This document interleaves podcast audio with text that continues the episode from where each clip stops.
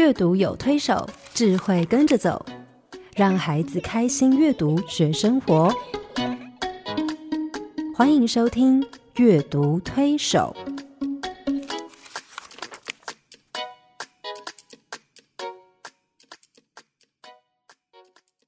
听众朋友，你好，我是黄乃玉。各位听众朋友，大家好，我是刘青燕，欢迎再次加入阅读推手的行列。黄老师，嗯时间过得很快哦是。啊，呃，我想我们这一整年，我们从呃怎么带孩子阅读，那阅读对孩子的生命会产生什么样的影响，还有怎么透过阅读去了解家庭，我想我们带孩子阅读一个很重要的终极的目标跟意义是什么？黄老师，你觉得呢？嗯，希望透过阅读，嗯啊，当然，嗯，培养他呃许多的能力，嗯可嗯，是这些能力呢，要找到对的方向，然后有一个幸福的人生。对我，这样讲可以吗，刘老师？呃，我应该给你两百分，非常非常对。就我我我自己个人的认知也是这样，就是说、我希望带孩子阅读，当然是透过阅读啊、让他们去开他们各种不同的窗子，去看到各种不同的样貌啊、包括了解思考人生。之后回到最后的目的是，我希望每个孩子可以透过阅读去啊啊、思考自己，然后呢。希望每个孩子透过阅读也能够为自己造就美好的人生。嗯，我想我们都希望孩子过幸福的人生。那幸福其实在这几年是显学，对不对，黄老师？对呀大家都在谈幸福，是所有的电视节目打出来就是幸福、幸福、幸福、幸福、幸福、幸福。是，但我很好奇是，我们真的了解幸福是什么吗？我们都在了解中都在了解中。，I N G，是因为我常常觉得，我常常在问说啊、问别人说，哎，你觉得什么是幸福？很多人会说，哦，每天过得很快乐就是幸福。嗯，然后有的人会说，啊，每天可以跟家人一起吃饭就是幸福。对啊或者是说不欢不乐的后，嘿嘿，一家一困一棒，这就是幸福，这是我们是卢公公的幸福。那每个人对于幸福，其实有时候我觉得我们只注重在这些生活小地方的幸福感，嗯，而其实幸福是一个大的认知性的一个心理层面的一门学问哈。嗯，在国外，幸福学被归类在正向心理学里面很重要的一门学科。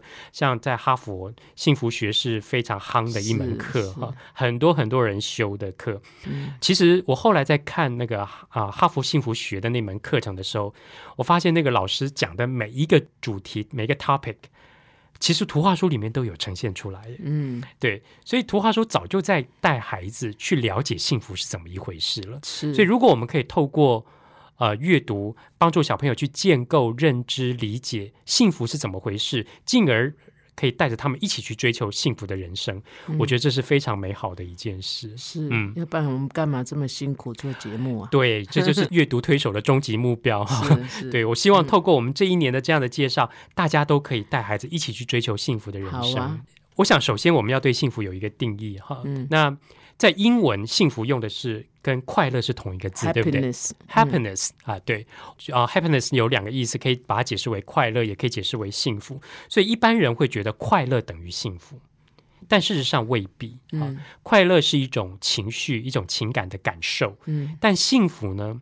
从心理学的呃角度来看，从心心理学的定义来看，其实幸福是一种认知。嗯也就是说，快乐的时候我们会觉得幸福，但不快乐未必代表着我们就不幸福。是，幸福代表的是一种看事情的眼光跟态度。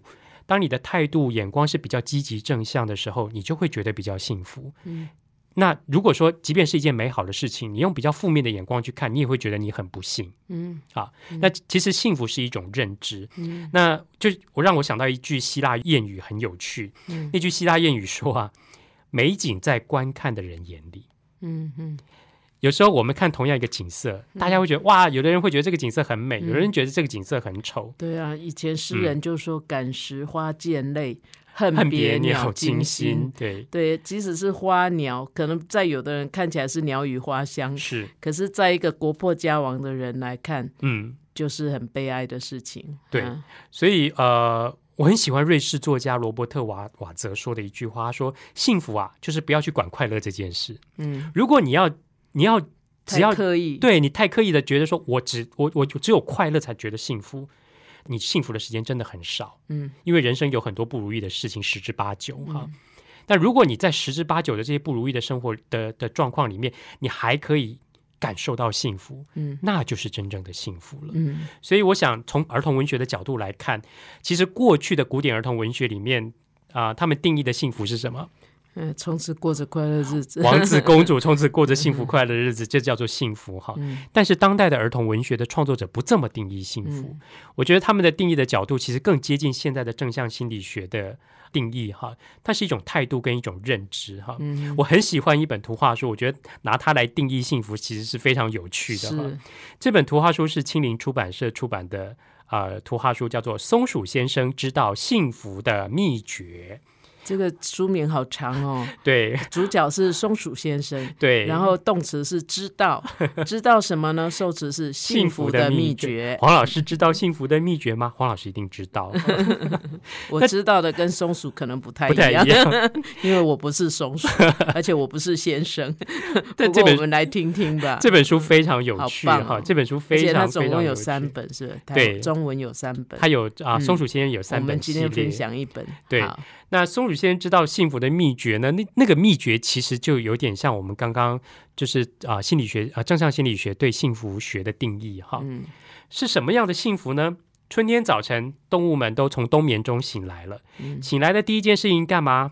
嗯，肚子饿了。嗯春天到了，它要吃东西。嗯所以松鼠先生他有两个好朋友，一个是刺猬先生，一个是大熊。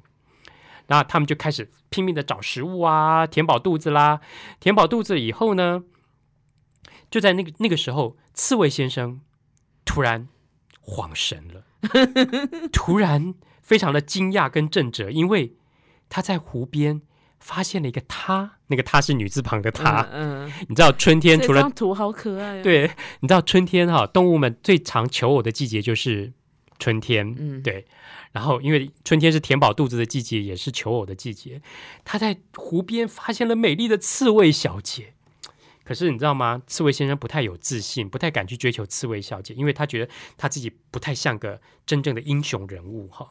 那于是松鼠先生就决定要想尽各种办法，把刺猬先生的英雄气概找回来。那要把刺猬先生的英雄气概找回来，第一就是要改变外貌，开始造给他重新塑造那个造型。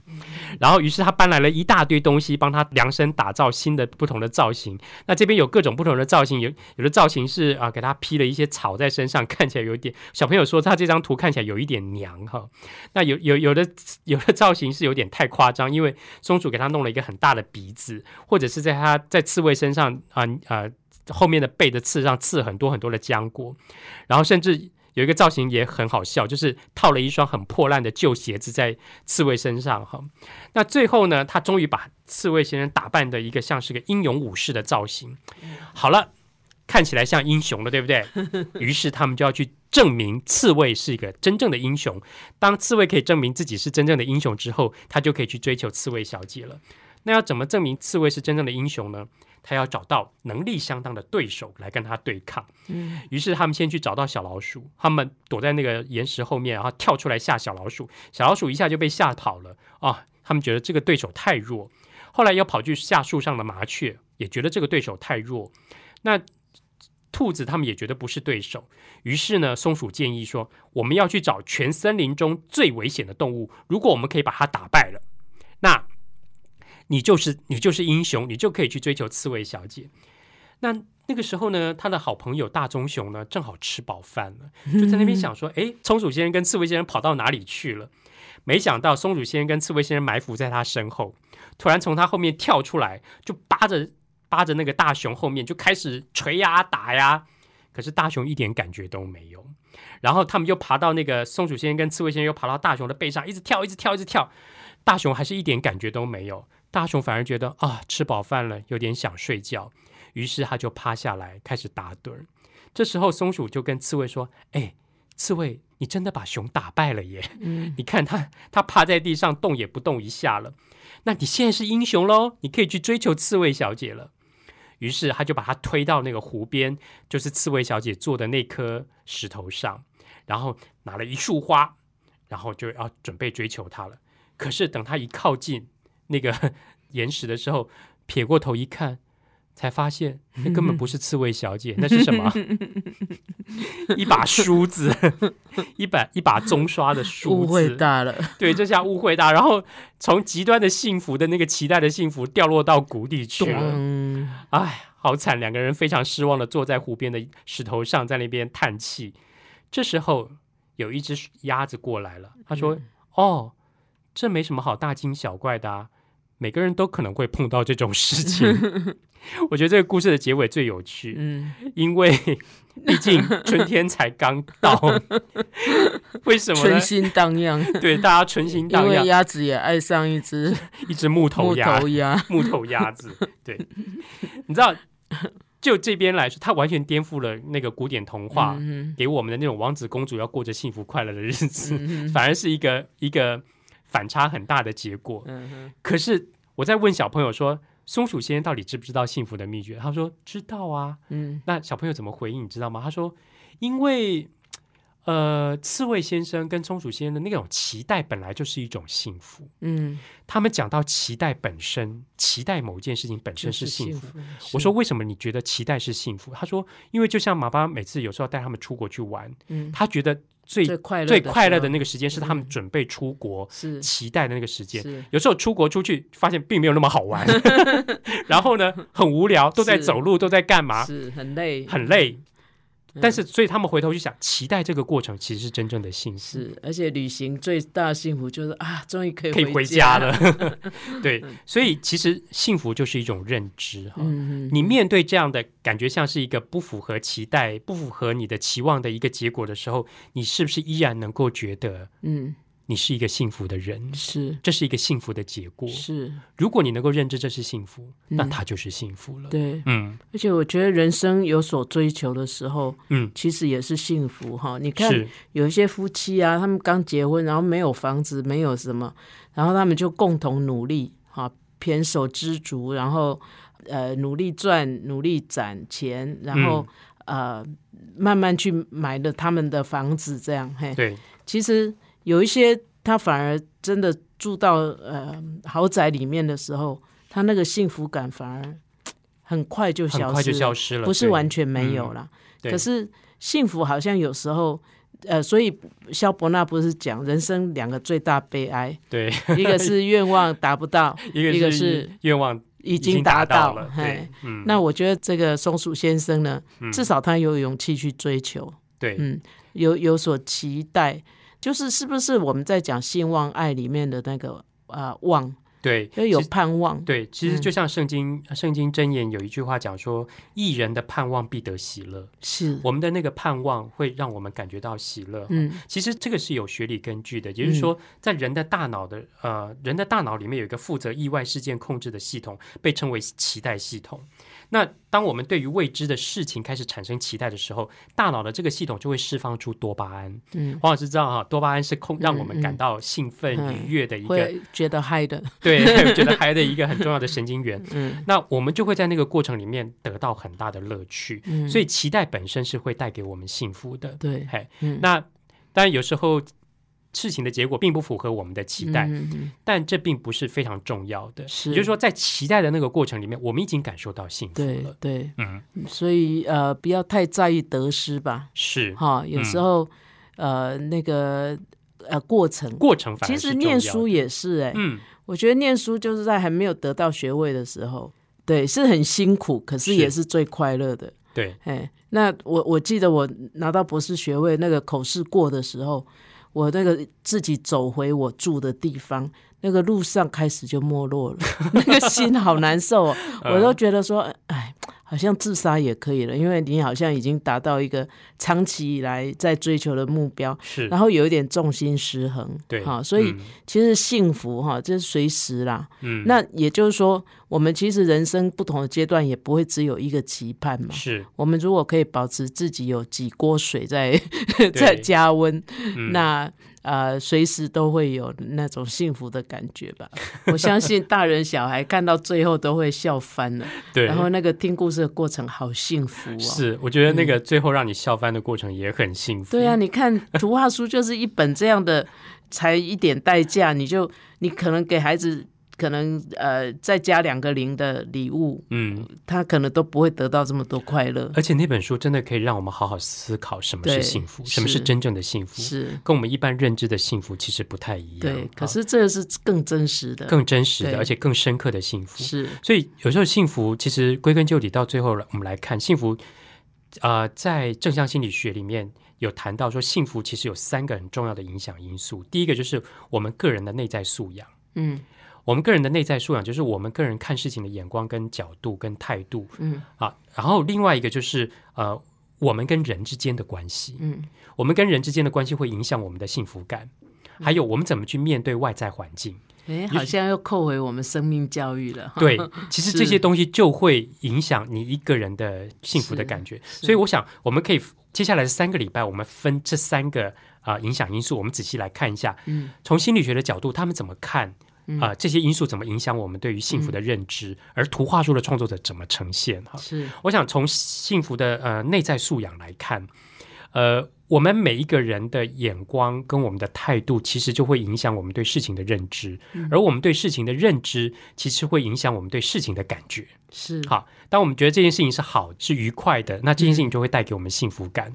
那事情本身是中性的，嗯好，在我们眼光来看，可能有正面或负面的意义。可是，如果我们多看正面的意义，那它对我们来说就比较是正面的哈。嗯意思就是说，你看事情的眼光，你是一个嗯，在正向心理学里面提到说，你是一个 benefit finder 还是 fault finder？嗯，benefit finder 就是说你是一个比较正面角度看事情的人，总是看到它的好处。对，嗯还是一个 fault finder，就是你是只看到错的、坏的、嗯不好的那一面哈。呃，这个其实很简单，就是呃，benefit finder，就是你是一个正向眼光的人，呃，会注重在成功与人生美好的那一面，去生活里面去找到各种微小的奇迹，然后让你自己觉得很幸福。那 fault finder 就是从负面角度看事情的人，就着眼于失败、不顺利，呃，各种问题上面，然后呢，这些东西会决定我们所认知的这个现实哈。嗯我很喜欢美国一个作家叫亨利·梭罗讲的一句话，那句话非常有趣。他说：“爱找茬的人呐、嗯就算在天堂，还是不停的在找茬。对，爱找茬的人，就是你不管到哪里去，再幸福、再美好的环境，他也是不停的找茬。是是，但是呢，如果你是一个 benefit finder，你是一个正向呃看事情的人，那你在最艰苦的环境，你还是会觉得是一件是一个美好的过程。嗯呃，就好像嗯，我很喜欢一本图画书，日本的图画书，书名叫做《没关系，没关系》，没关系，没关系，好像。感觉如果你念得很轻浮，它就是一个好像是一个不太负责任、嗯。比，较随便的一种态度，但事实上并不是哈。你知道吗？我小嗯时候的口头禅，一个就是没关系，另外一个就是我想一下。到现在好像哎、那你很幸福哦，黄对呀、对呀、所以可是有时候我父母也会很生气，嗯。他觉得说你拢不要不紧、你跟我要我、啊可是我真的就觉得没关系啊。嗯，对。那我觉得这本书其实就是一个爷爷跟一个小孙子之间的对话。那爷爷传递给孩子的这个看事情的眼光跟角度还有态度，其实就是没关系，没关系。不管你是正面的事情或负面的事情，都没有那么严重，嗯，都没有那么过不去。是啊。好，可是老人也是一路走过来，看过各种情况之后，他体会出来就是 it's okay。对，it's 嗯 okay、哦，我觉得翻译成英文更好，it's okay 啊。嗯就是呃，爷爷其实带他在生活中去经历各种不同的事情，然后去观察大自然美好的事，嗯。然后呢，当然带他去观察很多美好的事，但他们也共同经历过一些悲伤、难过，或者是遇到危险的状况，譬如说有蛇突然冒出来哈，嗯。甚至这个小孩被欺负、被狗吓、被车子惊吓，或者是被嘲笑，爷爷给他的一个态度就是 “It's okay”，好，没关系，没关系，事情没有这么严重，嗯没有到过不去，所有的困难都可以解决的，啊。所以从小这个小孩子就从爷爷那边得到这样的一个人生态度是，嗯没关系，没关系哈。嗯所以当他后来呃去学校上学了，自己独立去面对人生的时候，同学嘲笑他，他就会想，嗯，没关系，没关系，嗯没有人要跟他玩，好，没关系，没关系。嗯呃，即便啊、呃遇到什么困难、挫折、问题的时候，他就想，没关系，没关系，我总是过得去的，嗯我总是可以解决这些问题。这不是世界末日，对，这不是世界末日，我不会因为这样就完蛋了。嗯那一直到后来有一天，爷爷生病了，病倒了，甚至呃爷爷要过世了，孩子还是跟他自己说，跟爷爷说没关系，没关系，你的病会好的。好，嗯那我觉得爷爷从日常生活中给孩子建立的这个人生态度，虽然没关系，没关系是很简单的三个字，嗯。可是背后有一个很深的意义在那边，嗯。就是说你不用怕，嗯。事情没有那么严重。嗯。你是不是可以从这个负面的事情去找到一个正面的意义，嗯然后去克服它，嗯。然后去想办法解决它？嗯。如果你可以呃把这件事情坚持到底，你可以啊、找到方式去解决它，然后你可以想到办法，那这个问题就过去了。嗯它并没有那你想象那么严重，嗯，它不是结束哈，是它不是世界末日，它不会让你一辈子完蛋，嗯人生还是充满希望的。嗯嗯。嗯不过有时候，如果我们只是用人的想法，嗯，然后是会不会有时候孩子也是是会遇到，就是说，谁说没关系？谁说没关系？明明就有关关系。对。很多孩子会这样。对，嗯。其实我觉得那个爷爷的睿智啊，嗯。应该 deep inside，应该在最深层，他有一种对天嗯。的一种信任，是。因为天就是呃，上天是有好生之德啊，嗯，那上帝是爱我们的，所以、嗯。呃，即使发生很多事情，对我们都是有益的，所以没关系。我看这本书，我想到圣经有一段话，有一句话说：“万事互相效力，嗯好，叫爱神的人得益处。”其实嗯每一件事情发生在我们身上，都有它的益处。是那这个益处其实是看你怎么去看待它，是，怎么去体会。你可以从挫败中学习，你可以在挫败中唉声叹气，嗯感到绝望，嗯甚至觉得人生没有意义。可是你也可以从挫败中去得到啊，很、学到很多的功课，嗯成为你下一段人生经历的一个动力跟注意。对，嗯嗯，没关系，没关系。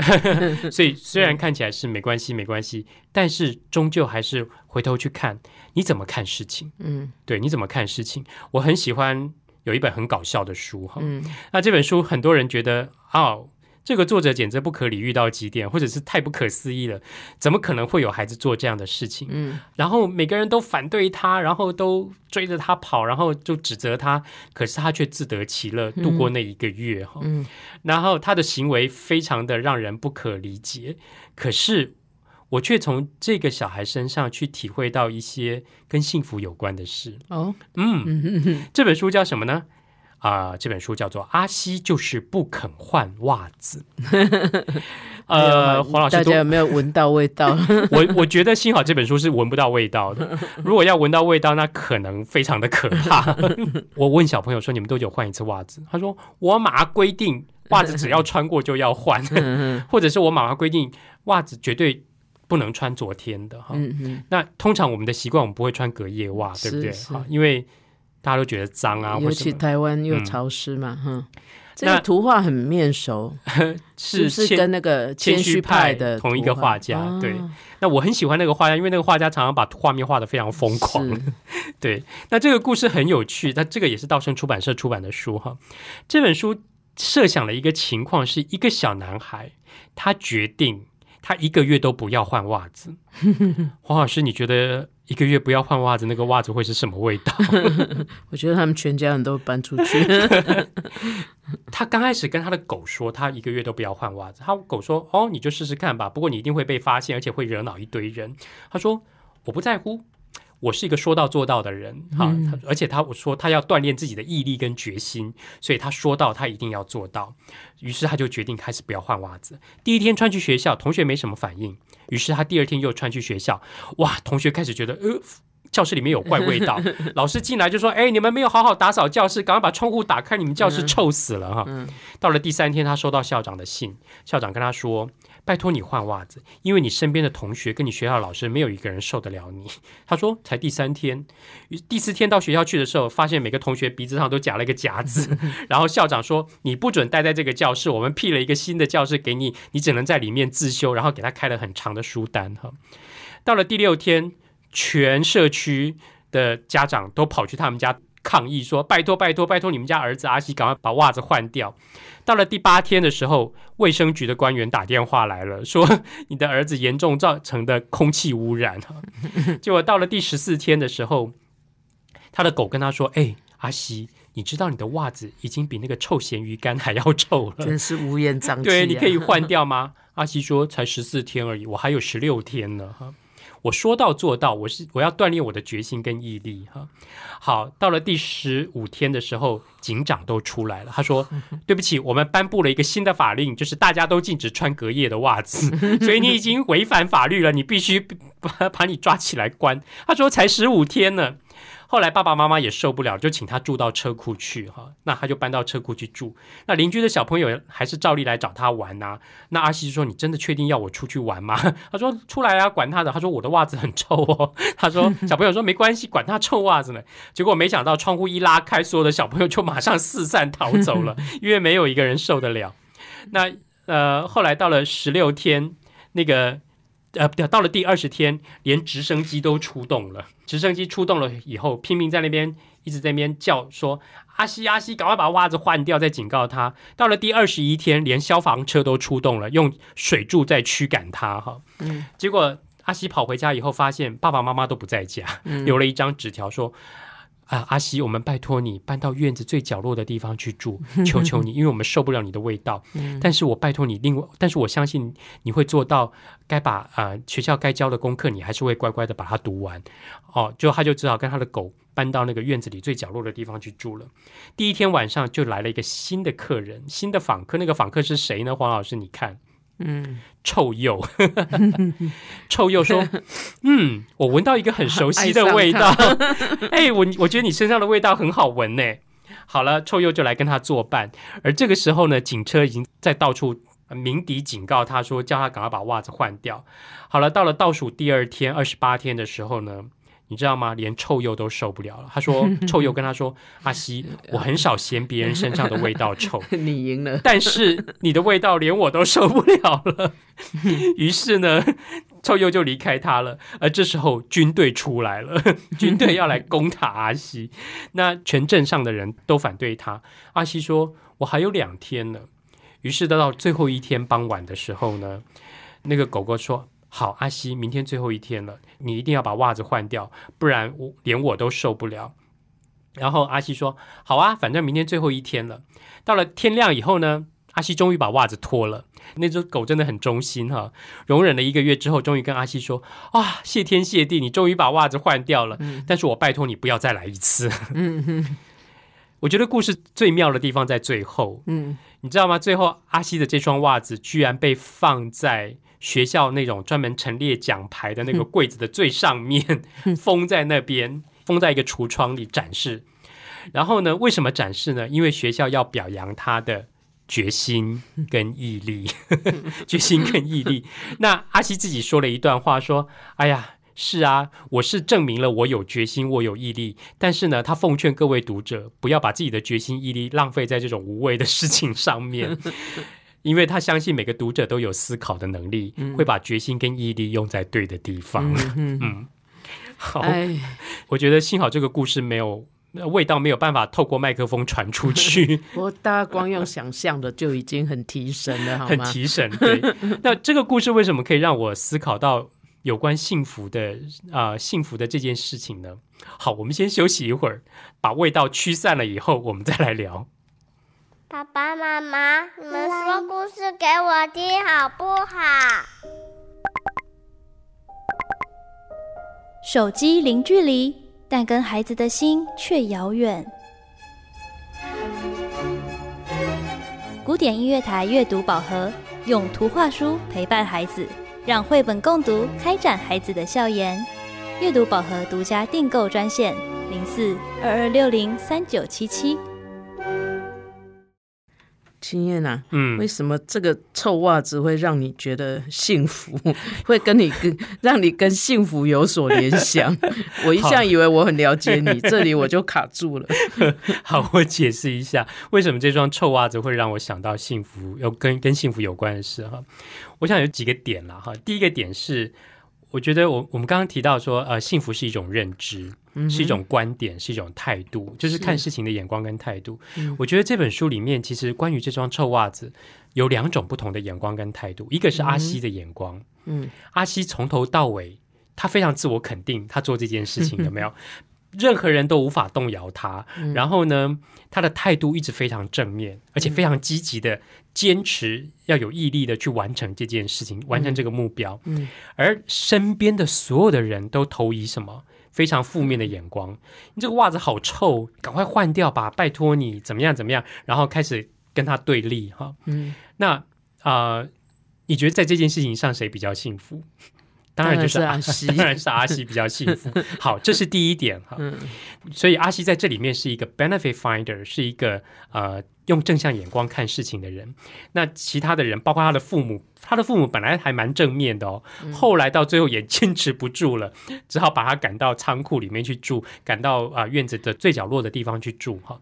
那所以其他人都没有办法比较用正面的眼光来看待。可是我觉得故事最后很有趣，学校把这双袜子放在那个放奖牌的那个橱窗的上面哈、一个展示柜把它展示起来。其实我在问小觉得这有防盗作用哎、我们的小朋友说，那个柜子四周一定要把它密封起来，啊不然那个味道会出来。嗯那我就问小朋友说，为什么那个袜子要被展示出来？我说，那学校是在表扬阿西的这双臭袜子吗？嗯，好，还是阿西做了这件事情？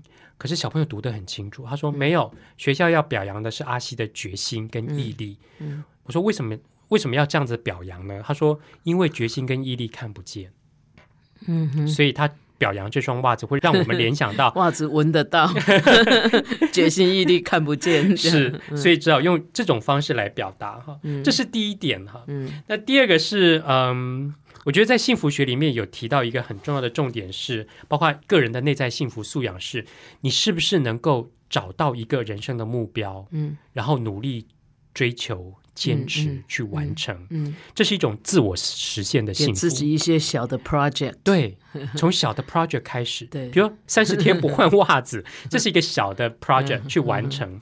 然后你有没有大的人生的梦想可以去完成？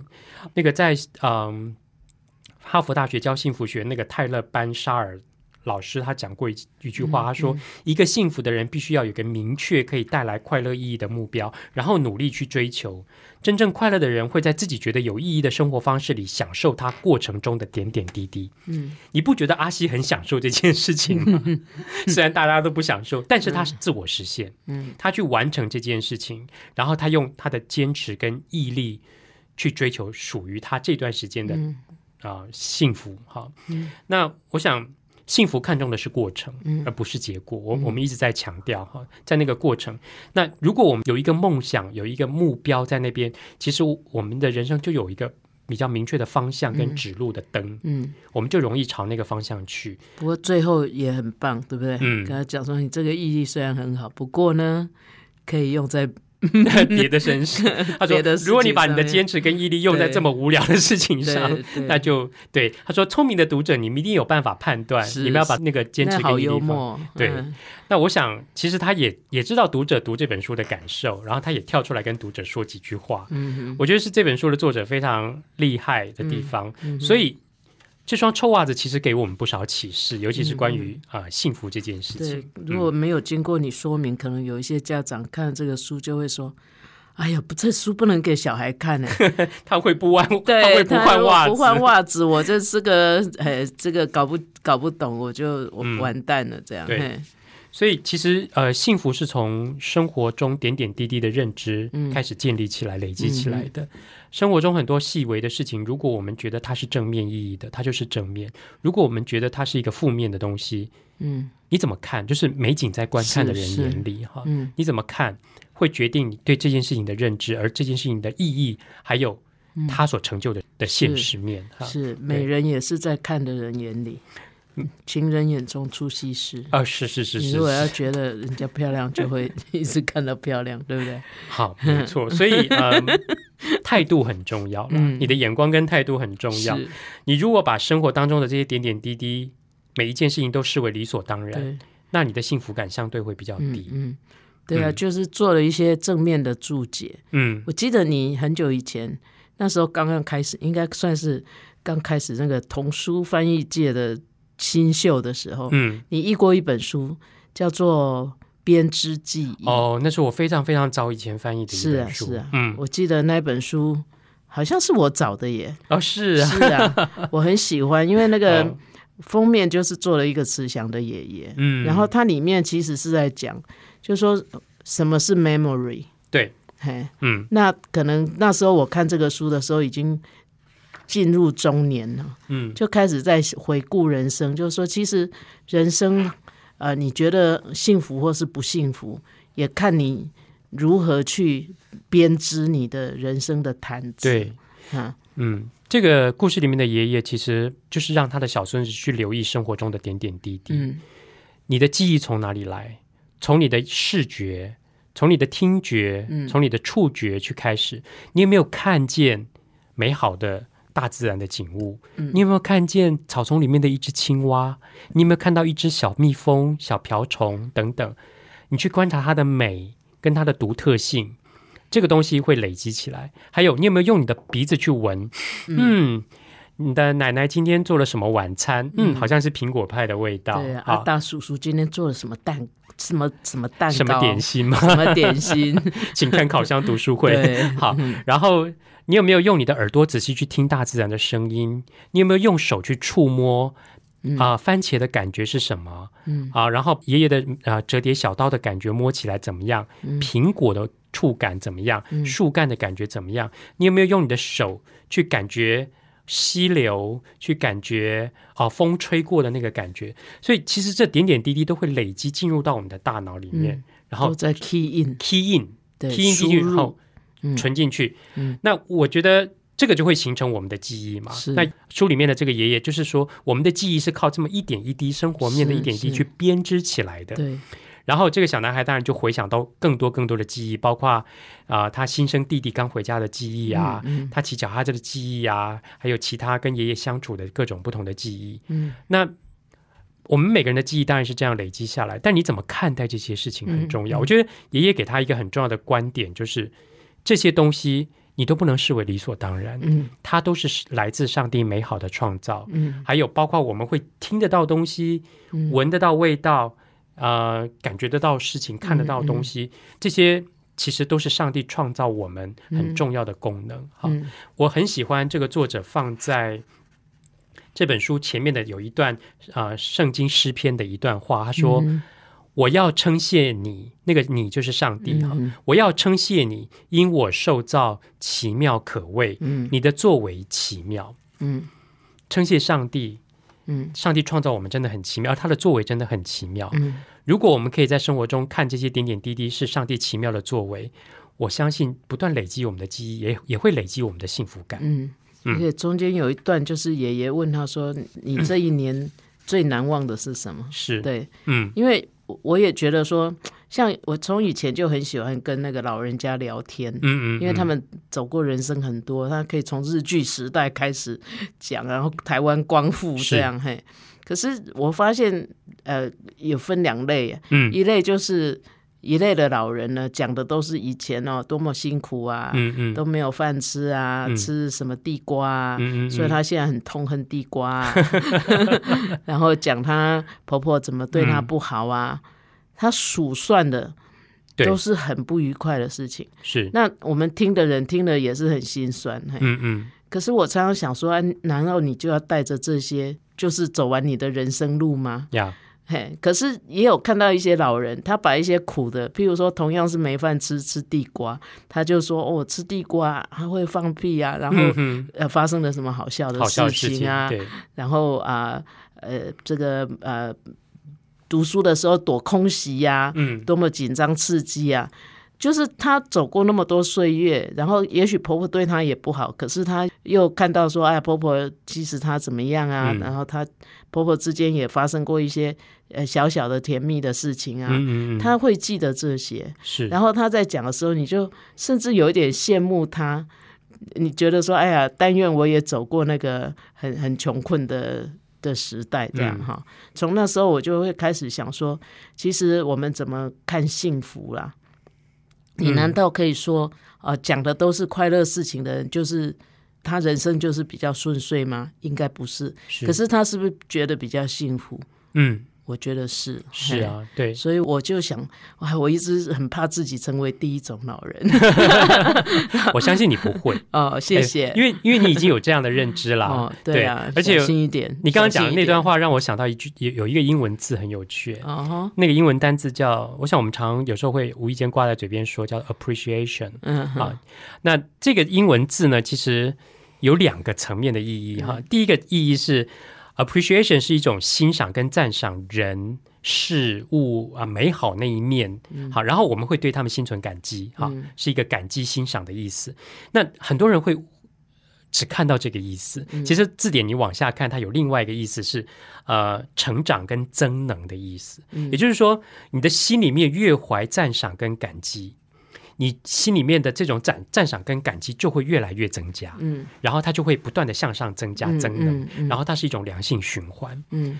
我觉得这个就跟幸福感很有关系了。嗯嗯。就当你可以把生活中的这些点点滴滴不要视为理所当然，每一件事情你都能够感谢的时候，这是一种心态。嗯。不管是好事、坏事、正面的、负面的、大事、小事，哈，嗯。都可以用啊、呃欣赏跟感激的态度去面对的时候，这种感觉会不断的增加，嗯。不断的增加之后，你的幸福感就会不断的累积增加，你就会觉得你的人生是幸福的。嗯。嗯，，appreciation 好像要找一个中文的词来很难找哈。完全对很难难。完全表达。对。对，就是你的股票上涨也叫 appreciate。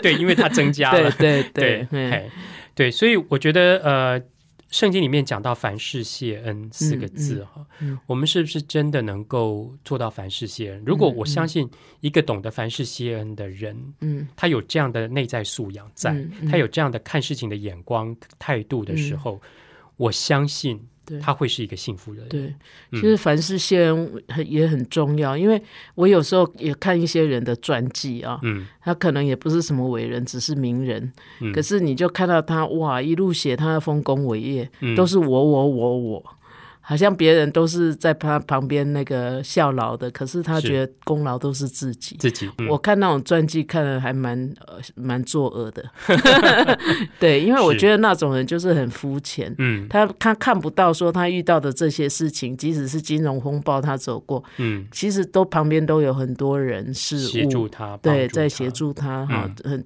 让上帝怎么保守他是，啊？那可是呢，他看到的都只是自己，嗯。我觉得那也不是很好的，呃，就是说那种是一种自恋，应该也不叫幸福吧，哈，嗯，所以还是要谢恩哈，就是要谦卑吧，对，好，人一骄傲就不会快乐。嗯。哎，我我自己常常用这个检验，当我有时候觉得自己不太快乐，有一点那个情绪低落的时候，我就想，嗯，我是骄傲又作祟了，是，觉得自己好像很了不起，然后嗯觉得很多事情都不合我意啊，嗯。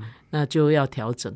是对，所以呃，我其实很喜欢一个英国的作家，他应该也算是个神学家跟评论家，他叫 Chesterton 哈。嗯他讲过一句话，我觉得我自己有很深的思考，我把它记下来。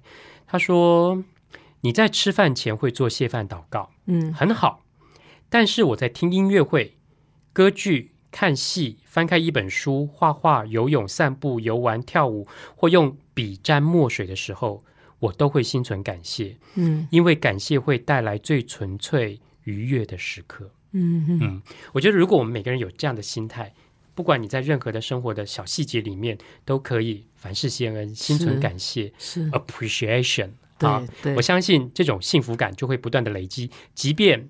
你像那个刺猬先生一样，忙了半天到湖边看只是一把梳子，你也会觉得很幸福。是，嗯，好，我们今天就到这里结束啊。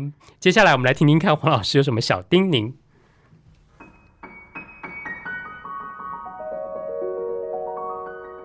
乃玉老师的阅读小叮咛，各位朋友。时间过得很快哈，你已经听了这么多叮咛了哈，那你不晓得有没有试着去做做看呢？如果只是听啊、没有去做哈，恐怕呃对你的帮助也不是很大哈。那呃，我们当然整个那个推动阅读哈，并不是要让孩子被推了哈，被推就会被动哈。我们是希望孩子能够主动的阅读。